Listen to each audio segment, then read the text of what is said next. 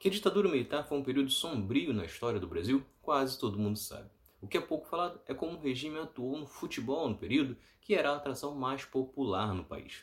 Neste episódio, mostrarei tudo, contando envolvimentos militares em diversas histórias, perseguições, intervenções e até estádios utilizados para tortura.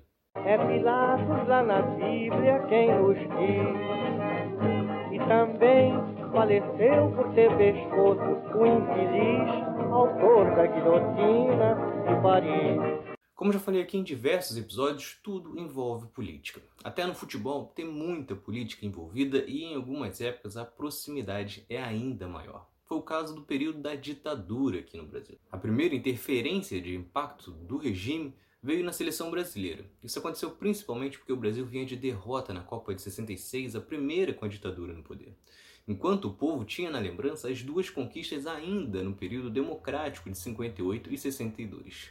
Com isso, internamente, o regime não aceitava a derrota e, para isso, valia todo tipo de interferência. Cada vez mais militares foram tomando conta da Confederação Brasileira de Desportos e da Comissão Técnica. O controle sobre tudo o que faziam e falavam era enorme.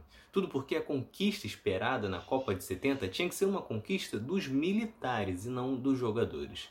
Desta forma, não seria aceito qualquer tipo de manifestação dos atletas contrários à ditadura, como falaremos do caso de Tostão, e nem mesmo qualquer conflito de opinião sobre a escalação, que resultou, por exemplo, na demissão de João Saldanha, que também falaremos a seguir. Os militares também investiram forte em campanhas publicitárias para exaltarem o nacionalismo, com destaque para a música para frente Brasil. Com a conquista no México, o regime então continuou buscando promover a vitória como uma conquista do governo, e o que ficou marcado nos jornais na época foi a imagem do presidente Médici levantando a taça. Médici também usava o futebol para promover sua própria imagem. Era comum ver o presidente nos estádios para passar uma imagem de um homem popular, enquanto por trás atuava como possivelmente o ditador mais cruel da nossa história. A segunda grande interferência do regime foi na disputa do Campeonato Brasileiro. O torneio surgiu em 1971, substituindo as anteriores Taça Roberto Gomes Pedrosa e Taça Brasil, que hoje os campeões também são considerados campeões brasileiros. Porém, o presidente militar da época, Médici, enxergava no futebol uma forma de alcançar cada vez mais apoiadores e por isso colocou a disputa do Campeonato Brasileiro no plano de integração nacional. Na prática, isso significava que o Campeonato Brasileiro teria que chegar em cada vez mais lugares do Brasil e, para isso, ocorrer era necessário inchar a disputa para que cada vez mais cidades e estados fossem representados. Pedido então rapidamente atendido por João Avelange, que era o presidente da Confederação Brasileira de Desportos e que, graças à parceria com os militares, chegou até a presidência da FIFA. Desta forma, se o Brasileirão surge em 1971 com 20 equipes, cinco anos depois ele já contava com 54 participantes. Todos os estados do país tinham pelo menos um representante na liga. Este processo acabou se tornando famoso pelo lema Onde a Arena vai mal, mais um time no Nacional. A Arena era o partido dos militares na ditadura. Só que isso não parou por aí com o milagre econômico desaparecendo no final da década de 70 e a miséria crescendo, os militares continuavam dando respostas com o futebol. E o campeonato foi crescendo cada vez mais, chegando a ter 94 participantes na edição de 79. O torneio ficou tão inchado que São Paulo e Santos até preferiram desistir da disputa da competição. Para ter cada vez mais clubes no seu controle, os militares então concediam empréstimos e perdoavam dívidas algo muito mais fácil em um período que não existia um controle de gastos. Muitos clubes da época basicamente contavam com as receitas da vinda do governo federal para fechar o caixa. Não foram só nos clubes que os militares colocaram dinheiro em troca de popularidade. A ditadura também investiu na construção ou ampliação de 52 estádios, todos com obras faraônicas, com custos elevados, rombos nos cofres e muitos virando verdadeiros elefantes brancos. Só que na ditadura, um estádio não era só palco para futebol. O regime utilizou alguns pelo país para investigar e torturar opositores.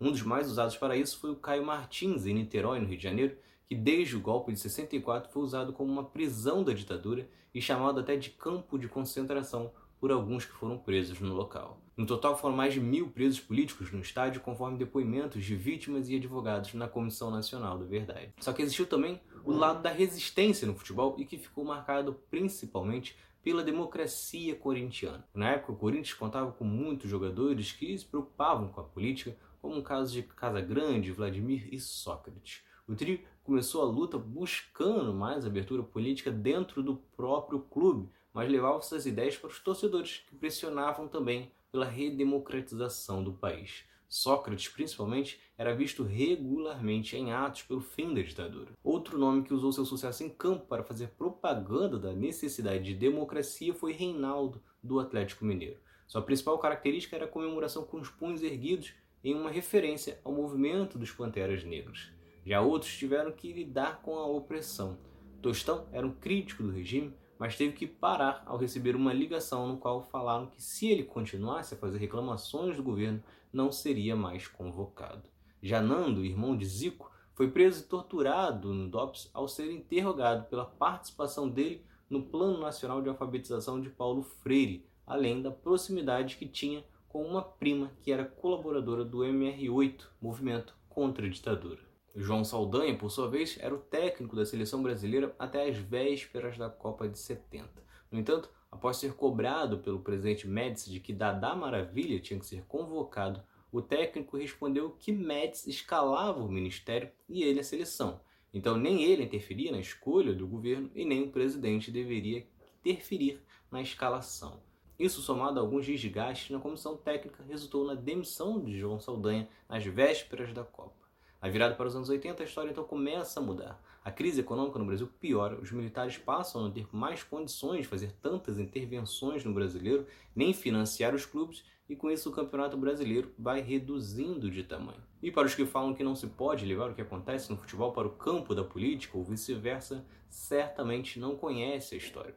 O fim da ditadura foi marcado por diversas manifestações de clubes e torcedores. Um episódio clássico foi a final da Taça Guanabara de 84 entre Flamengo e Fluminense. Nesta ocasião, alguns jogadores do Fluminense declararam apoio a Maluf, candidato do PDS, herdeiro político da Arena, que era dos militares. O presidente do Flamengo, Jorge Elal, por sua vez, defendia Tancredo Neves, em um tempo em que os gestores do clube ainda não se alinhavam à extrema-direita como tem feito hoje. Já nas arquibancadas era unanimidade. Tanto rubro-negros quanto tricolores escolheram Tancredo. A manifestação se repetiu em diversos outros estádios, principalmente com a torcida do Corinthians, que antes já pedia eleições diretas. Isso não aconteceu, mas Tancredo derrotou Maluf e em 1985 tivemos o primeiro presidente civil depois de 21 anos de ditadura, que acabou sendo Sarney devido à doença e à morte de Tancredo. Se vocês gostaram, curtam, se inscrevam para não perder nenhum episódio do outro lado da história. Acompanhe a gente também nas redes sociais, estamos no Instagram, no Twitter, no Facebook, além do nosso podcast que está espalhado por todas as plataformas de áudio. Ah, e todas as fontes utilizadas neste episódio estão no nosso site, outroladodahistoria.com.